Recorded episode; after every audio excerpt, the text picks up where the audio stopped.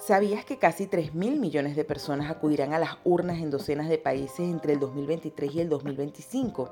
En su edición número 54, el Foro Económico Mundial encendió las alarmas sobre el uso generalizado de la desinformación como una herramienta que puede socavar la legitimidad de los gobiernos recién elegidos.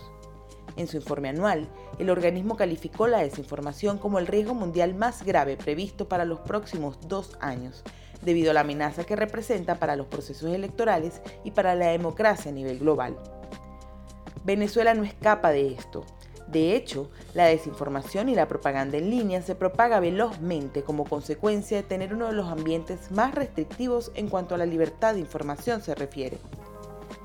El último informe de Freedom House señala que las autoridades venezolanas han cerrado o censurado prácticamente todos los canales independientes, restringiendo aún más las libertades civiles.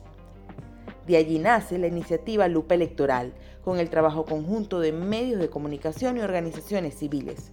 Hasta ahora hemos logrado documentar y exponer el uso de propaganda masiva en redes sociales por parte del oficialismo en el marco del referéndum sobre el Esequibo, en 2024 seguiremos visibilizando las estrategias que buscan manipular la conversación digital del país, contrastándola con lo expuesto por los ciudadanos y los medios independientes en el marco de las elecciones presidenciales pautadas para este año, pero cuyo cronograma electoral sigue sin conocerse. Para más información, puedes buscar la etiqueta Lupa Electoral en redes sociales o seguir las cuentas oficiales de Provox, Runrunes, El Pitazo, tal cual, Redes Ayuda, Media Análisis y Espaja.